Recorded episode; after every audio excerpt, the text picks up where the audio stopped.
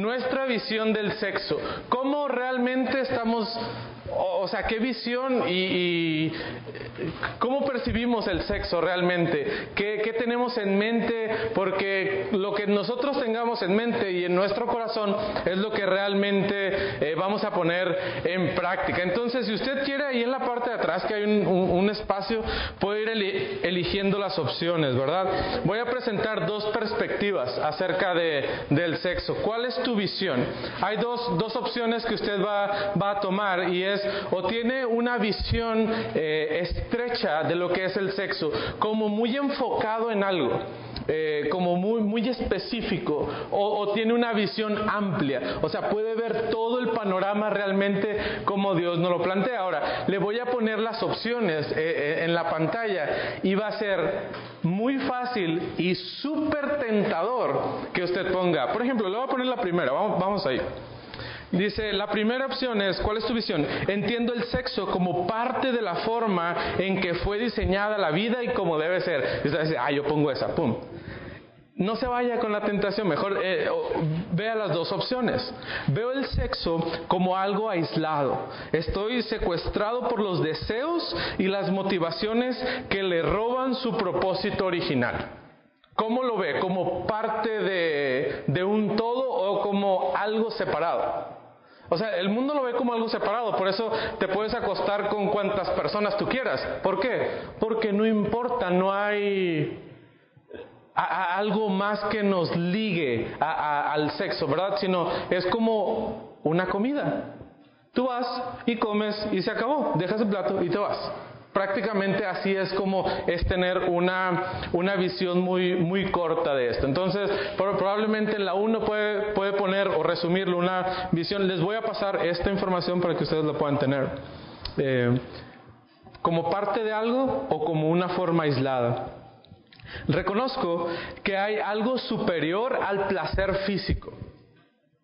O la otra opción, existe, el sexo existe para darme placer en este momento de mi vida. ¿Cómo lo ves tú? Muy bien. Espero que eso esté creando algo ahí en tu mente. El sexo sirve para algo mayor. O el sexo es propiedad del individuo, por lo tanto podemos exigirlo y aplicar nuestros derechos. Es como cuando nos convienen las cosas, ¿verdad? Ahí sí exigimos nuestros derechos. Es mis derechos pues en el sexo también aplica, aplica lo mismo, ¿verdad? Eh, en su matrimonio seguramente usted ha vivido parte de, estas cosas que estamos, que estamos diciendo, ¿verdad? Eh, ¿Cómo ve el sexo? ¿Sirve algo mayor o solamente es un, es un derecho que nosotros tenemos y podemos exigirlo, ¿verdad? Se somete el sexo voluntariamente a las reglas lo sometemos voluntariamente a las reglas o yo escribo mis propias reglas. ¿De cuál es usted? Porque esto es de su personalidad, de, de cómo usted lo está viendo. El sexo lo someto voluntariamente a las reglas o yo escribo mis propias reglas. Veo el sexo o se ve impulsado usted por el compromiso con otra persona o se ve dominado por los placeres personales. Cuando estás con tu pareja es el sexo sirve para tener ese compromiso con la persona o solamente esa persona sirve para darme placer a mí. Y, eso es una, una declaración así como que fuerte. Pero ¿cómo lo vives realmente? ¿Tienes un compromiso o la persona que, con la cual estás casada solamente sirve para darte placer? Todos diríamos, ay no, qué malo se escucha eso. O sea, qué, qué feo eres. ¿Cómo dices que nosotros vamos a ser así? Porque así somos, ¿verdad? Si somos sinceros. Es paciente y amable o hace exigencias impacientes y castiga a la persona cuando no cumple con lo esperado. es paciente y amable, o hace exigencias impacientes y castiga a las personas cuando no cumplen con lo esperado. Estamos hablando del sexo, que no se les olvide. Nada más ahí como para que lo tengan en mente, ¿verdad? Última, lo percibes el sexo como parte de la vida o suele tomar el control de tu vida. El sexo es algo más de, la vida, es algo más que Dios nos ha dado. O el sexo controla completamente tu vida. ¿Se acuerdan del panel de control? ¿Quién, quién ocupa el, panel de control y quién está moviendo y, aplacando los, los botones? ¿Quién es? O sea, ¿e, ¿el sexo solamente es un botón o es quien está controlando la, la, el tablero, verdad? El tablero. me encantó ese ejemplo lo personal. Ah, otra, otra más. Contribuye a un amor y una adoración más profunda. Imagina, el sexo contribuye a un amor y a una adoración más profunda o lleva heridas en la relación y rebelión vertical. Y, vemos el sexo como ay, adoración, nada que ver. O sea, no, no, no es como, no es como nos lo enseñaron. O no es como, ¿por qué estamos, o sea, cómo el sexo me llevaría a adorar?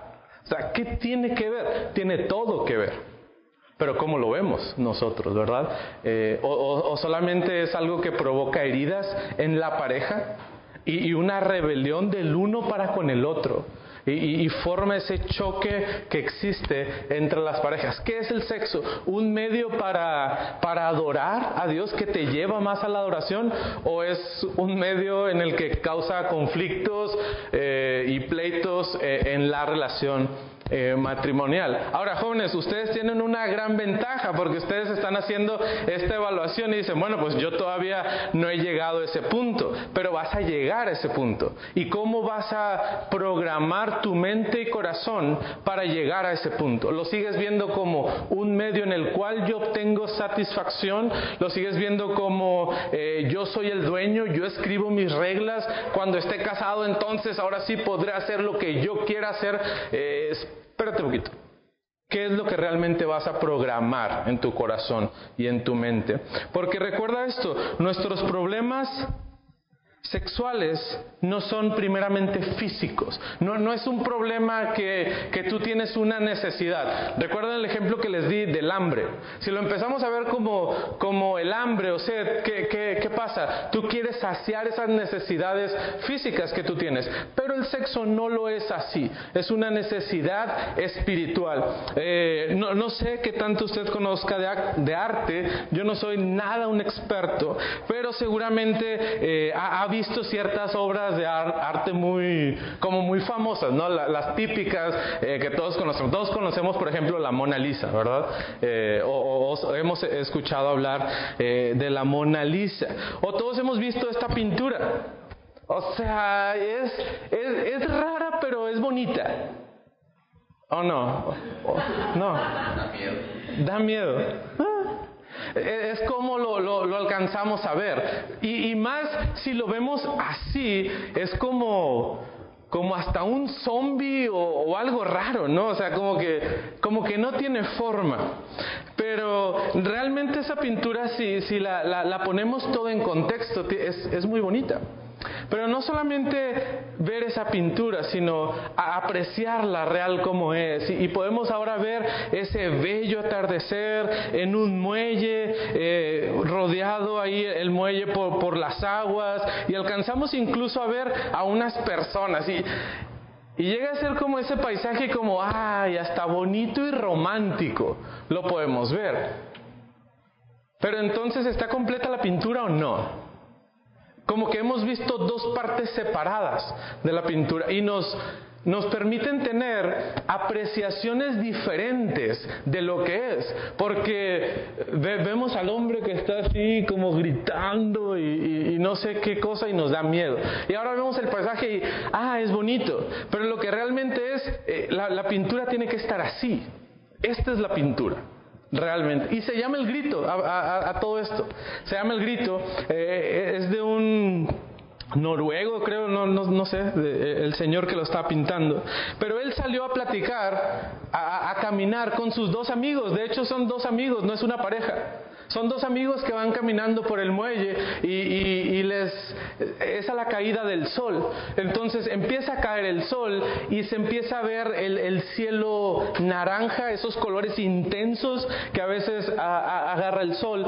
Pero como estás en el agua, entonces produce un reflejo en todo el agua. Y él empieza a, a notar que el agua se empieza a tornar roja, como si fuera sangre. Entonces él se espanta al estar en el muelle. Y ya no es una, una pintura muy bonita de un atardecer que está cayendo, sino que ahora, y, el, pintor decía, cuando él, eh, eh, cuando él hace esos trazos, que él se sentía con un hueco en él. Por eso pinta al hombre gritando desesperado porque está viendo un, un mar de sangre.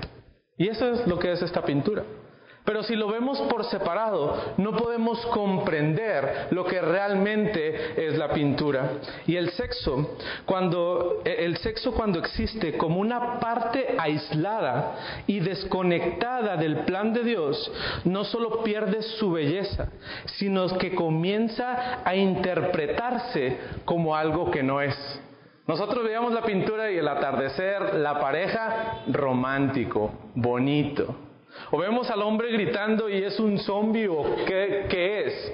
No sabemos realmente, porque no podemos ver el contexto que le rodea y, que, le da personalidad a esa figura.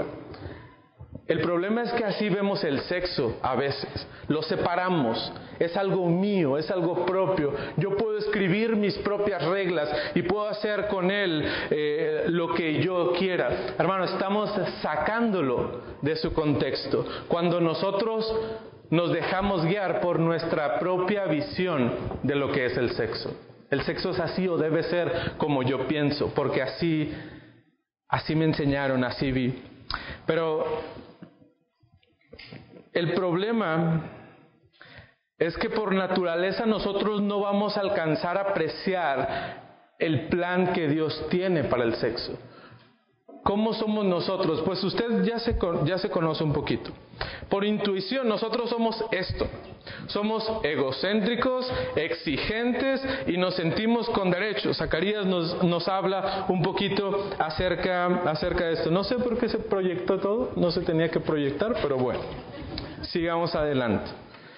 Usted es así, o al menos yo, tal vez usted no es así, ¿verdad? Pero por intuición el ser humano será exigente, egocéntrico, nos sentimos con derechos, escribimos nuestras propias reglas, es normal actual, perdón, es normal actuar como si nuestros cuerpos nos pertenecieran. Primero de Corintios habla acerca de esto. De hecho dice lo contrario que nuestros cuerpos no nos pertenecen, pero nosotros nos sentimos dueños de nuestro cuerpo. O sea, mientras no te afecte, no te metas, porque es lo mío, o sea, es mi cuerpo, ¿a ti qué? Incluso los que somos gorditos, cuando nuestros papás nos regañaban, pues decíamos, ¿a ti qué? Es mi cuerpo, no es tu cuerpo. Ni de tus papás, por cierto, tampoco, ¿verdad?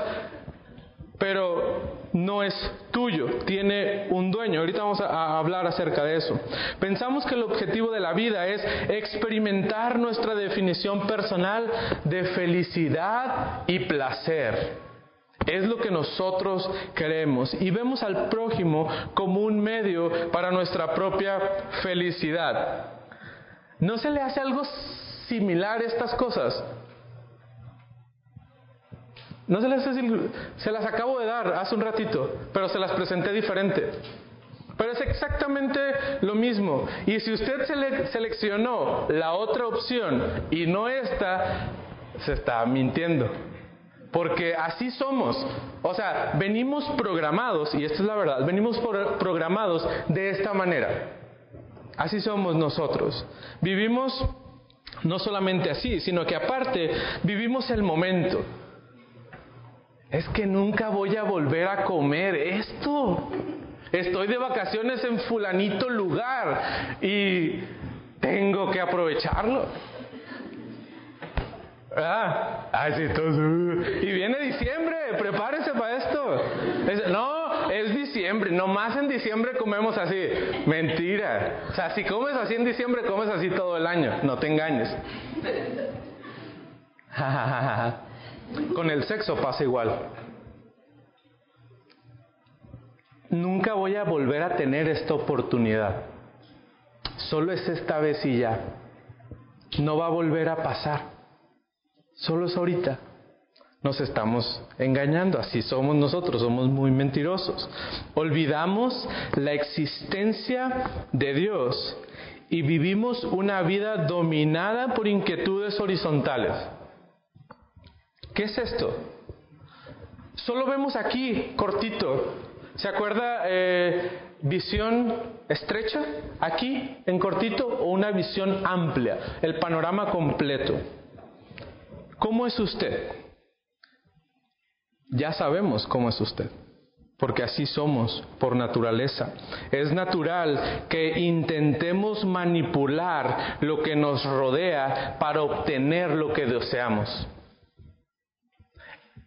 Volvemos al ejemplo de vivir el momento. Es que si la oportunidad no se da, nosotros creamos esa oportunidad. Buscamos los atajos para poder llegar a esa oportunidad que queremos. Manipulamos. Somos manipuladores, hermano. Y usted se ha dado cuenta de eso.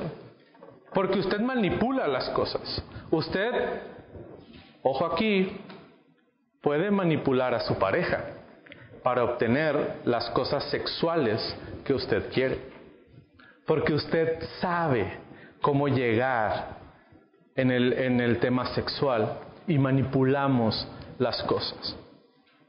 Pensamos de acuerdo con lo que quiero y no a lo que debería.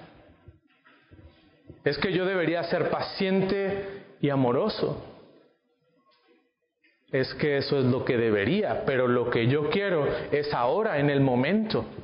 Y yo exijo, ¿por qué? Pues porque es mi derecho. Ahora me corresponde ese derecho. Esto, todo esto que hemos visto es tener una visión estrecha de lo que es el sexo. No alcanzamos a ver completamente.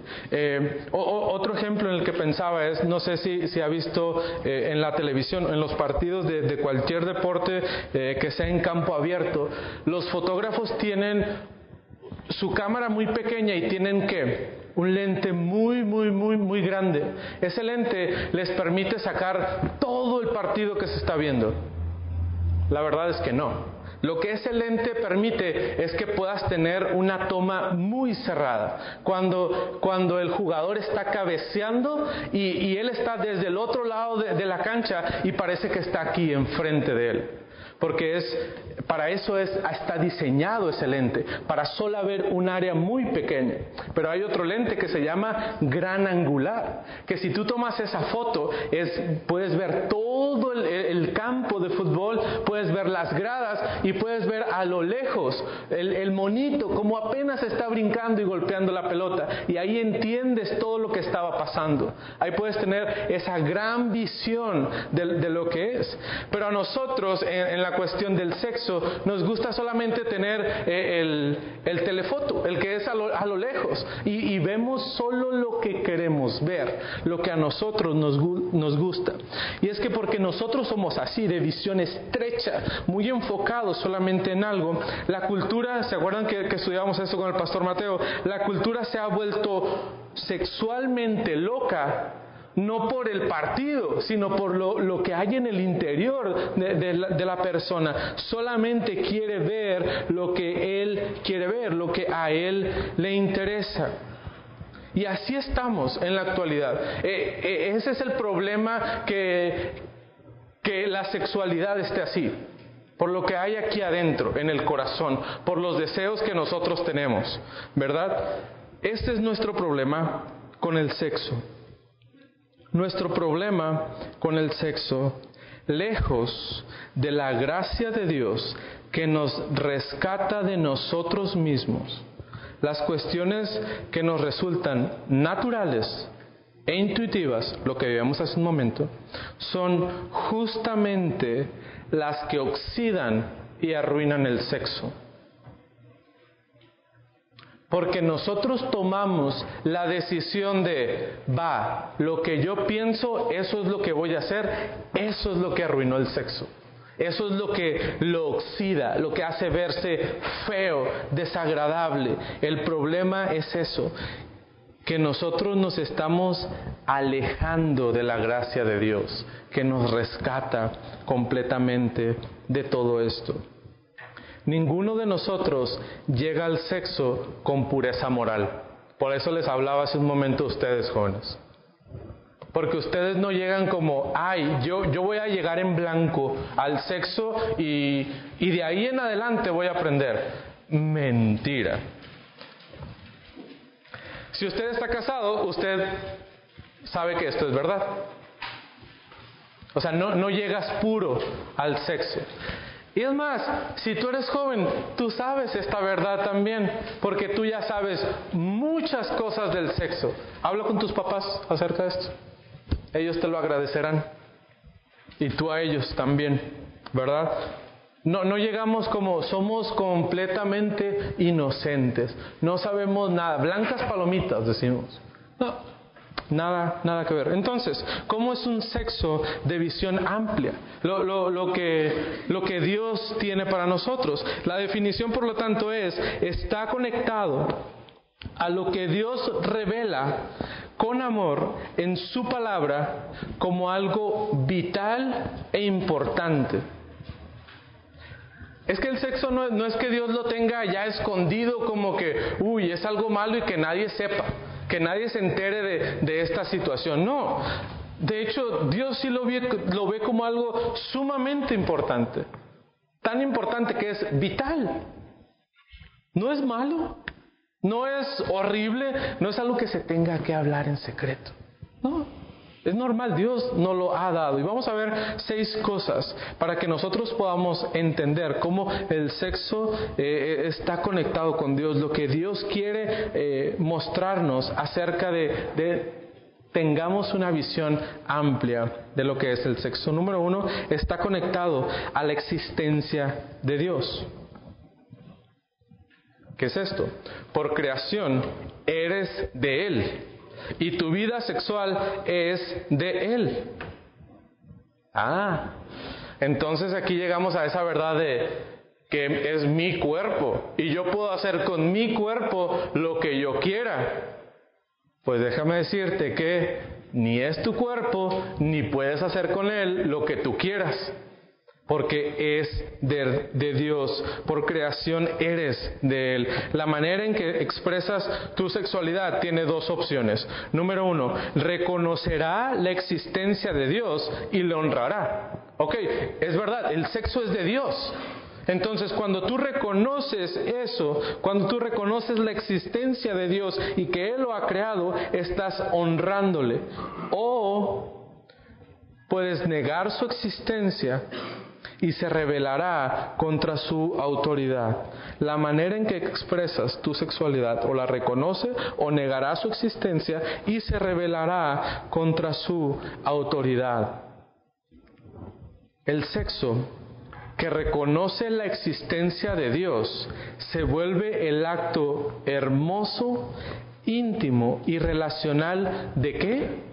De adoración para lo cual fue creado. Hermano, joven, amigo que estás escuchando en esta tarde, el sexo fue creado para adorar al Creador. De esta manera podemos entonces adorar a nuestro Dios, cuando reconocemos la existencia de Él, que le pertenecemos a Él, que Él ha creado el sexo y nos lo ha dado a nosotros, es entonces cuando será hermoso, íntimo y se convertirá en un acto de adoración y no solamente en algo para obtener placer, lo que yo quiero obtener a través del sexo. El sexo está conectado a la existencia de Dios no hay más. ¿Cómo lo ves? ¿Como algo separado? como algo que esto va aparte, esto no tiene nada que ver con Dios, o realmente reconoces que es de Él y le glorifica, le adoras a través de eso. Número dos, el sexo está conectado a la gloria de Dios. El sexo está conectado a la gloria de Dios. Todas las glorias íntimas, tanto físicas como emocionales del sexo, fueron hechas para señalarte para la gloria que fuiste creado.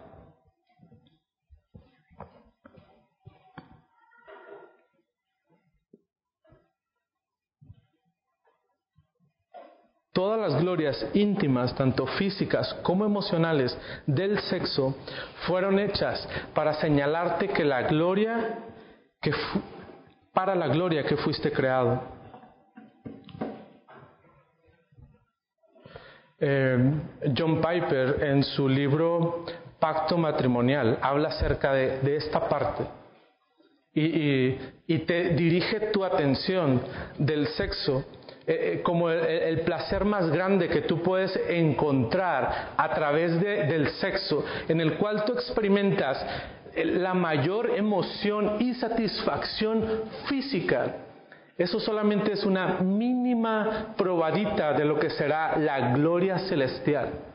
Es por eso que el sexo nos apunta a Dios, a su gloria, a lo que será y a lo que el hombre realmente puede experimentar. No es para traerte placer, no es para satisfacción propia. No, el sexo, el acto matrimonial del sexo nos es para apuntarnos a la gloria de Dios, que podamos ver esa gloria de Él. Ahora, el sexo no puede satisfacer tu corazón y jamás lo hará.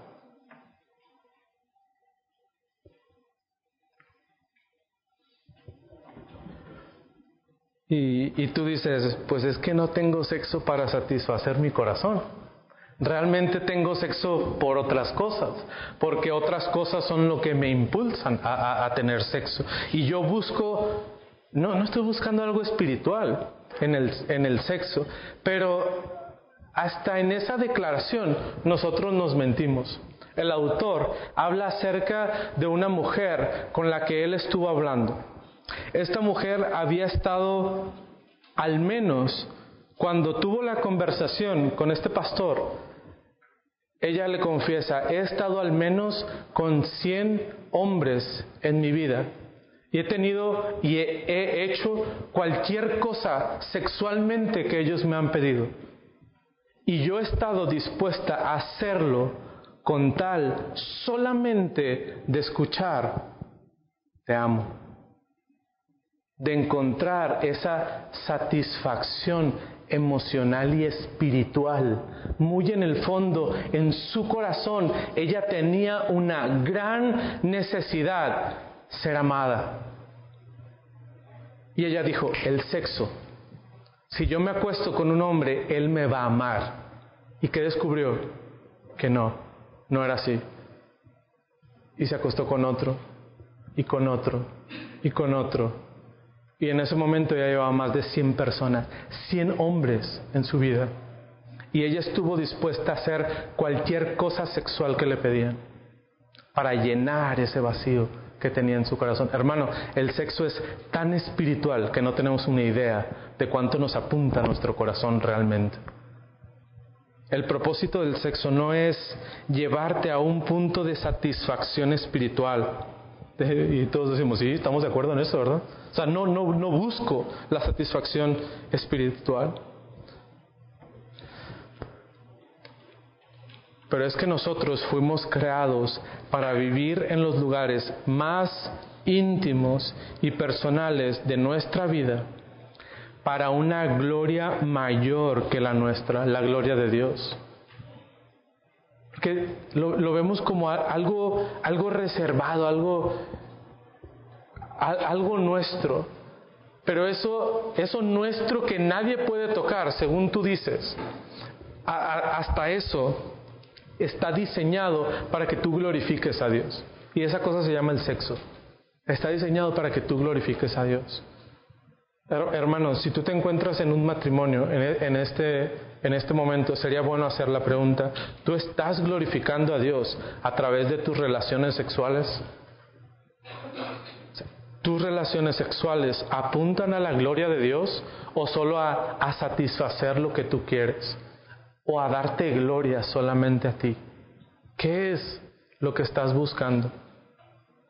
Evaluemos nuestros matrimonios a la luz de la verdad, a la luz de lo que Dios quiere para cada uno de nosotros. El sexo, entonces, número tres, está conectado al propósito de Dios. Dios tiene, Dios tiene un propósito en cuanto al sexo. Y es que tenemos que reconocer una verdad. Somos seres orientados por un propósito. Todos tenemos un propósito. O sea, hay algo que nos mueve a algo. Por ejemplo, tú trabajas horas extras no porque disfrutes tu trabajo y estar ahí hasta las 10 de la noche, no, es que tú tienes un propósito. Tú sabes que con esas horas extras tú te puedes ir de vacaciones. Entonces, ¿qué es lo que te motiva a estar ese tiempo de horas extras en tu trabajo? las vacaciones. Existe ese propósito, ya está eh, eh, establecido lo que quieres, eh, lo que quieres lograr. Entonces, el sexo siempre te motiva un propósito. O sea, e, en tu vida sexual también existe un propósito. Y, ahí puse varios, tú, los tienes, porque son, digamos, los más comunes, que puede ser el placer erótico, una satisfacción erótica mutua, eh, una vida sexual más frecuente, y vemos que esas cosas, pues a final de cuentas no son cosas malas. O sea, no estamos hablando de cosas malas. Pero cuando estas cosas se, convierten en el propósito del sexo, ahí ya son cosas malas.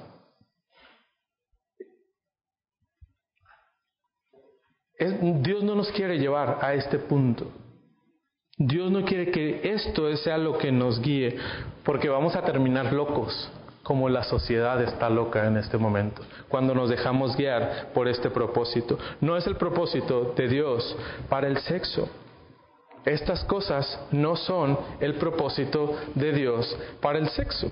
Y seguramente usted se da cuenta que ahí termina ese, ese tercer punto. Y yo todavía no he dicho cuál es el propósito para el sexo. Y es que el propósito para el sexo es el número cuatro. Este es el propósito. Y el número cinco es el propósito. Y el número seis es el propósito que Dios tiene para el sexo para sus hijos. Número cuatro, el sexo está conectado a la revelación de Dios. ¿Cuál es la revelación de Dios? Bueno, su palabra. La palabra de Dios nos revela a Él mismo, su plan y su propósito para el mundo. En la palabra de Dios nosotros podemos ver quién es Dios, cuál es su plan y cuál es el propósito o el plan que Él tiene para el mundo. Entonces, el propósito también lo encontraremos en la palabra de Dios. En la palabra de Dios llego a conocer quién es Dios, quién es Jesús, quién es el Espíritu Santo. En la palabra de Dios descubro quién soy yo y de qué se trata la vida. Y descubrir quiénes somos nosotros, nos damos cuenta de que estamos muy distantes de lo que Dios es y lo que nosotros somos porque somos completamente diferentes a lo que Él es, pero también en su revelación podemos ver lo que Dios quiere para cada uno de nosotros. Dios nos muestra su plan en su palabra. Y en la palabra de Dios descubro qué es el sexo y para quién es.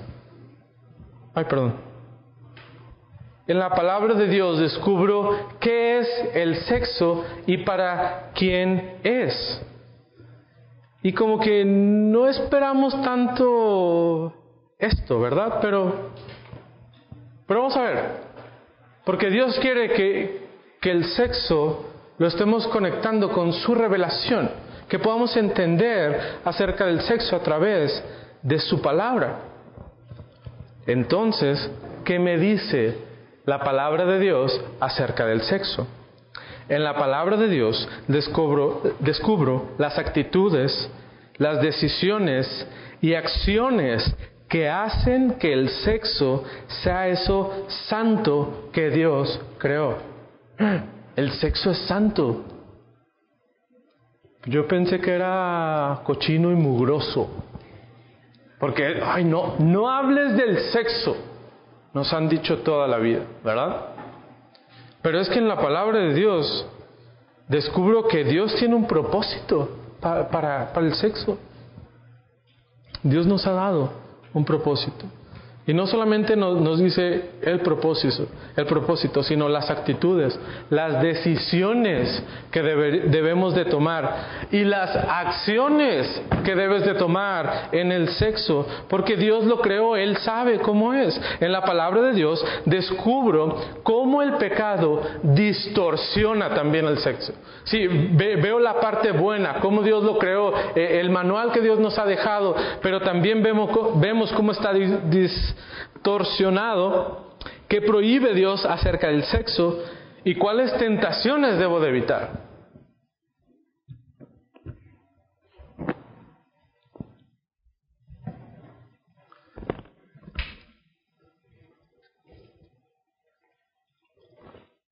La palabra de Dios, pues prácticamente, pues nos dice todo, ¿no? Y, y, llegamos a la conclusión que usted tiene ahí en su, en su librito. Entonces, se podría argumentar que la Biblia es un manual sobre el sexo. ¿Cómo? Porque la Biblia es santa.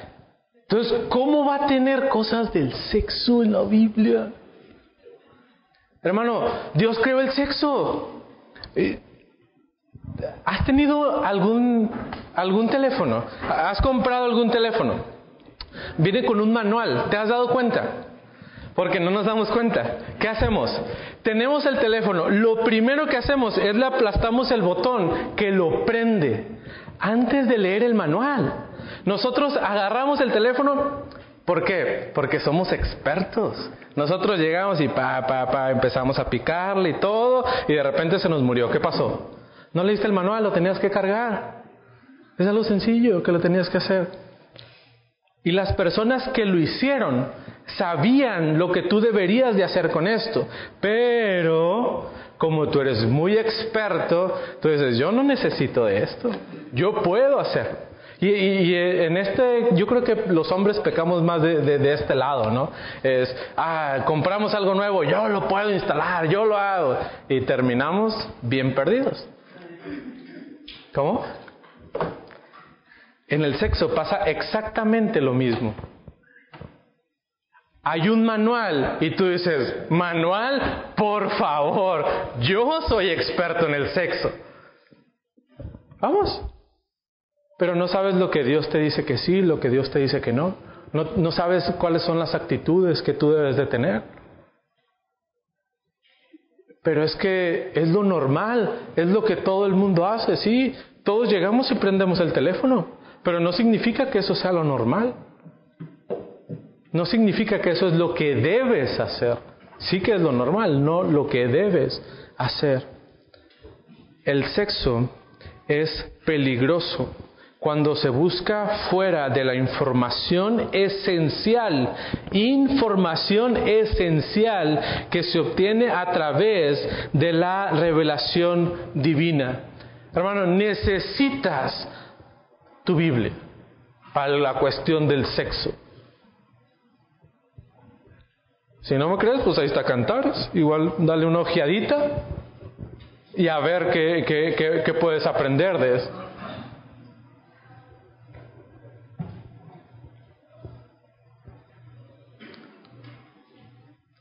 Dios nos ha dado un regalo tan precioso si lo aprovechamos de la forma en la cual fue diseñado, si seguimos el propósito y el plan que Dios nos ha dado para el sexo. Hermanos, si tú no lees el manual, es peligroso. Realmente es peligroso. Ten cuidado acerca de esto. Número 5. El sexo está conectado a la redención de Dios. Tu mundo de sexualidad tendrá tentaciones dando voces mentirosas. Te harán promesas que no pueden cumplir, atrayéndote a salir de los límites del propósito y el plan sabio de Dios. Esto es lo que hay en el mundo y el mundo está tratando de jalarte hasta, hasta este punto y es algo difícil. Eh, veíamos eh, en esta mañana, estamos en, en ese lapso, ¿verdad? En el que Cristo ya vino, pero Todavía no, todavía no viene esa segunda parte en la cual ya no vamos a batallar, ya no vas a tener que estar luchando con esta tentación eh, que, que, el mundo te promete, estas mentiras que te están ofreciendo. Pero por gracia, por gracia deberíamos estar creciendo. Lo veíamos eh, eh, la semana pasada, ¿verdad? Y lo veíamos el día, el día de hoy también, 1 Juan, eh, capítulo 3, versículo 3. Debemos estarnos esforzando en esto. Podemos pero podemos reconocer que existe esta lucha en nosotros aún. Queda todavía ese remanente que se quiere revelar a lo que la palabra de Dios dice, a lo que el manual acerca del sexo dice. Y decimos, no, en esta parte yo sí sé cómo se tiene que hacer. No necesito del manual. Me puedo saltar estas páginas, a veces hacemos eso, ¿no? Al cabo ya sabemos qué va a decir. Existe esta lucha, lucha todavía en nosotros. La esperanza para el sexo en la cultura humana no es algo, no es una serie de cosas que tenemos que hacer, es una persona y se llama Jesús. Para que el sexo regrese a ser lo que en el plan original está establecido, necesitamos de una persona y se llama Jesús. Jesús tiene que dominar todas las áreas de tu vida y el sexo es una de ellas. Él es el que debe tener el control de tu vida sexual. Y es así que vemos que el sexo está conectado con Jesús, como Él redime eso que, que, el mundo ha corrompido y que en nuestra naturaleza tiende a ensuciar, como eso lo, Jesucristo lo purifica y lo hace lo que realmente debe de ser. Y el último punto entonces es que el sexo está conectado a la eternidad de Dios. El sexo está conectado a la eternidad de Dios. No podemos divorciarlo del plan eterno de Dios. El sexo no se puede divorciar del plan eterno de Dios. No debemos de vivir en este mundo como si fuera lo único que existiera. Porque esta es la, la gran tendencia y el gran peligro, ¿verdad? La semana pasada estudiábamos que tener la esperanza de que Jesús regresará un día por nosotros y nos, nos transformará, eso es lo que nos motiva a vivir en pureza. Pero entonces si nosotros empezamos a ver que no hay nada más, lo único que existe es el sexo y la gloria que puedo obtener a través del sexo, el placer, la satisfacción, me voy a dejar guiar por el sexo. Existe este gran, gran problema. No, no, el sexo es algo tan pequeño y tan diminuto comparado con la eternidad que nosotros, los hijos de Dios, deberíamos estarlo viendo realmente como es y no poner nuestros ojos en el sexo. Hermano, lo que mayor traerá satisfacción a tu vida se llama Jesús. Ahí es donde debes de poner tu esperanza eterna. Ahí es donde debes de poner que Él gobierne toda tu vida.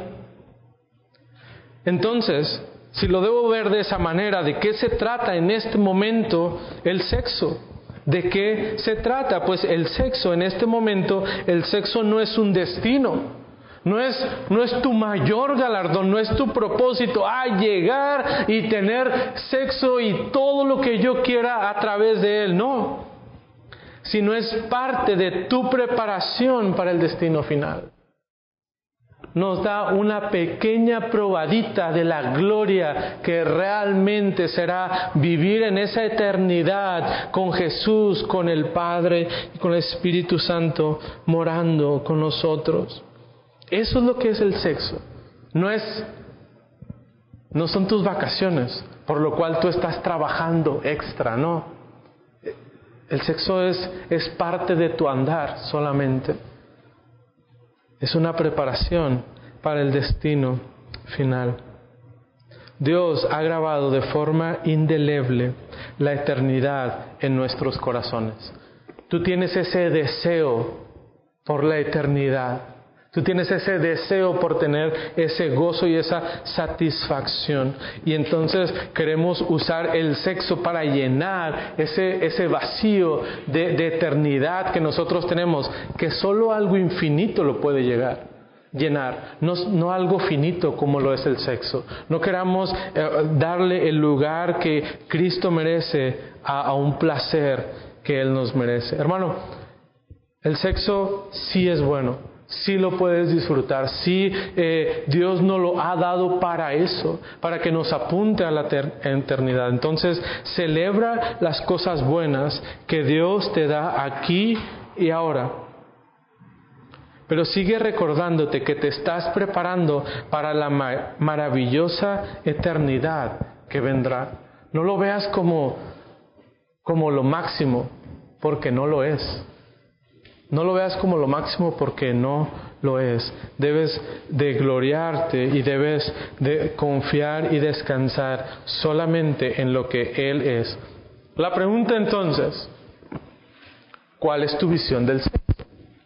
cómo estás mirando el sexo, solamente como una parte muy pequeña de la pintura.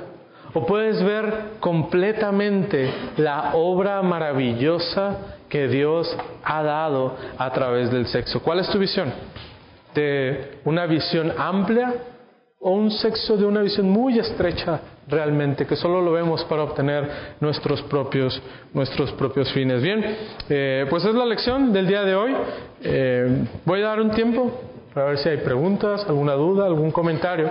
Ahora, si hay dudas y preguntas que no, no tienes el valor de hacerlas aquí abiertamente, eh, vamos a estar escribiéndolas y puedes pasárnosla. Ahí en una hojita tú se la das a, Mateo, a mí, y, en el futuro estaremos tratando de, responder estas preguntas que ah, me da pena decir esto, ¿verdad? Pero si no hay de esas, entonces, si tiene usted alguna pregunta, algún comentario, voy a dar este momento breve. Muy breve, o sea, ya terminó.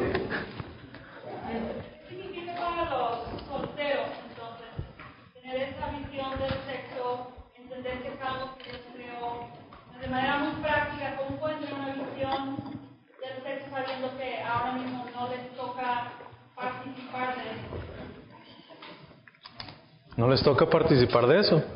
Se acabó, muchachos. O sea, no, no es de ustedes. Yo creo que eh, una del, uno de los grandes problemas que existe en la juventud es eso, que tenemos la visión tan estrecha, ¿no? Tan, tan, tan diminuta y nuestra meta, porque empiezan a existir pues todos estos cambios físicos, todas estas emociones, estos sentimientos y solamente apuntan a un solo lugar, el sexo. Pero no es el tiempo, porque el panorama, eh, la, gran pintura de Dios, no es que tú tú desees en este momento el sexo, sino que desees el propósito de Él en ti. Y pues es esperar, probablemente, ¿no? O, no, no sé, no sé si tienes otra, otra respuesta. Sí, el sexo no es el fin, ¿verdad? Sino ahora que, que tienes que negarte tu deseo sexual, todavía hay algo más importante que sí puedes buscar, que realmente te puedes saciar, aun si no puedes tener el sexo, porque en el panorama completo es muy, muy chiquito y, probablemente eh, la, por eso eh, recuerdo que en las primeras lecciones les dije, el matrimonio no es la solución, Porque a veces pensamos, ah, tengo este gran deseo de sexualidad en mi vida, de, tener relaciones sexuales, pero no puedo hacerlo en este momento. ¿Por qué? Porque no es correcto, porque eh, en el manual dice que fuera del matrimonio no es lo correcto. Ok, entonces yo me voy a casar. Pero es que el casarte es solamente un paso para lograr tu propósito final. Y tu propósito final no es glorificar a Dios. ¿Cuál se convirtió tu propósito final? Tener sexo. Entonces yo hago lo que sea para tener sexo. Y te vas a dar cuenta que cuando llegues al matrimonio por los motivos incorrectos, vas a tener eh, esas mismas luchas que, tú tenías eh, en, tu juventud. ¿Verdad? Entonces debemos de estar preparados para llegar al, punto de, del matrimonio y no solamente eso. Sí. Yo creo que nada más pensaba que a veces para las mujeres, como, como dijiste hace es como algo cochino, ¿no? Es un grave, no, no, ni lo pienses, ni lo platiques, ni le preguntes a nadie. Yo creo que también que los jóvenes o las mujeres también su perspectiva de que es algo bueno y que Dios lo creó para que sea dentro del matrimonio y para la gloria de Dios. No nada más porque es algo cochino y no lo que hacer, y lo tengo que hacer, entonces cómo cambia esa visión de que era sucio, pero ahora es limpio y glorifica a Dios. Y yo creo que en los hombres es todo lo contrario, hay como una cultura más abierta de decir, y tampoco es lo que decía también. Entonces, si ambos podemos pensar la verdad de que es para su gloria y que es algo bueno, como que cambia su perspectiva de, de lo que es un matrimonio, pero también de que. ¿No? ¿Es que levantaste la mano? Porque entonces podríamos pensar, eh, o no sé, hacernos esta pregunta, por ejemplo, entonces Dios sí le dio, por ejemplo, la capacidad a ciertas personas para no casarse y, y a lo mejor, no sé, lo, que decía el apóstol Pablo, ¿no? O sea, de no casarse de, y de dedicarse a, no sé, a las cosas de Dios y todo eso y podemos decir que a lo mejor hay personas que no tienen esa capacidad y que se van a estar quemando. Mejor casarse. Ajá, y es mejor casarse. O sea, por ejemplo, eso, ¿no? O sea, entonces sí podríamos afirmar que hay personas que simplemente, si no te vas a casar, si Dios no, si no es lo que Dios tiene para ti, entonces, ¿cómo puedes tú pensar bíblicamente acerca de eso? Mm. Dios proveerá para cada uno de el propósito que tiene para cada persona. Y, si Dios eh, quiere que esa persona esté sola y le sirva de esa manera, Dios proveerá las fuerzas para que esta persona no, no, no se lleve todo el día pensando solamente en eso, sino que realmente pueda entender, es la voluntad de Dios para mi vida estar en, este, en esta posición, en este momento, en Él. Que hace posible vivir sin experimentar el deleite que quizás alguna vez uno pensó que era el máximo. Uh, yo creo que a las personas solteras Dios les da como esa habilidad de ver el deleite en Él como mayor que el deleite que recibirían de Él. Y, y yo creo que no solamente es para la persona que estará sola, sino que ese debería ser para cualquier persona. Cuando encontremos realmente que el deleite no es estar con alguien, sino estar con Dios, con Jesús, con esa persona que necesitamos, entonces lo demás va a fluir. Ya sea que estés casado o que no te vayas a casar, no importa. Muy buena pregunta. Pero si no cambiamos nuestro deleite, nuestra meta final, puedes estar tan involucrado en el ministerio, puedes ser la persona más buena exteriormente, pero por dentro existirá una frustración en tu vida, porque no has obtenido eso que tú querías. Y no solamente eso, Dios no te lo ha dado. ¿Cómo? Entonces Dios no es bueno, que ¿por qué no me ha dado esto que yo necesito? No, es que deleítate primero en Él, o sea, llénate, eh, encuentra esa satisfacción en tu vida, eh, primeramente en Él. ¿Hay más? ¿No? Ok, pues entonces oramos y, estamos despedidos. Gracias Padre por tu palabra.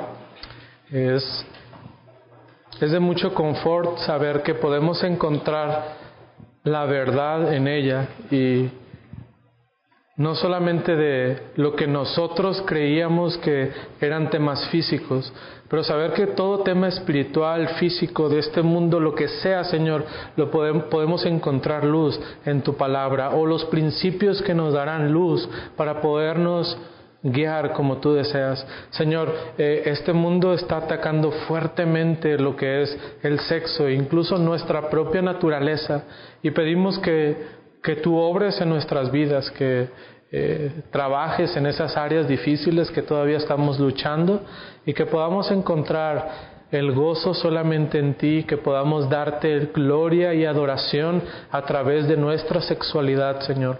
Ayúdanos a, como iglesia ser de apoyo los unos para con los otros y que podamos edificarnos mutuamente, no solamente en este tema, sino en cualquier otro eh, de la vida, de la vida diaria. Gracias Dios por este tiempo. En Cristo Jesús oramos. Amén.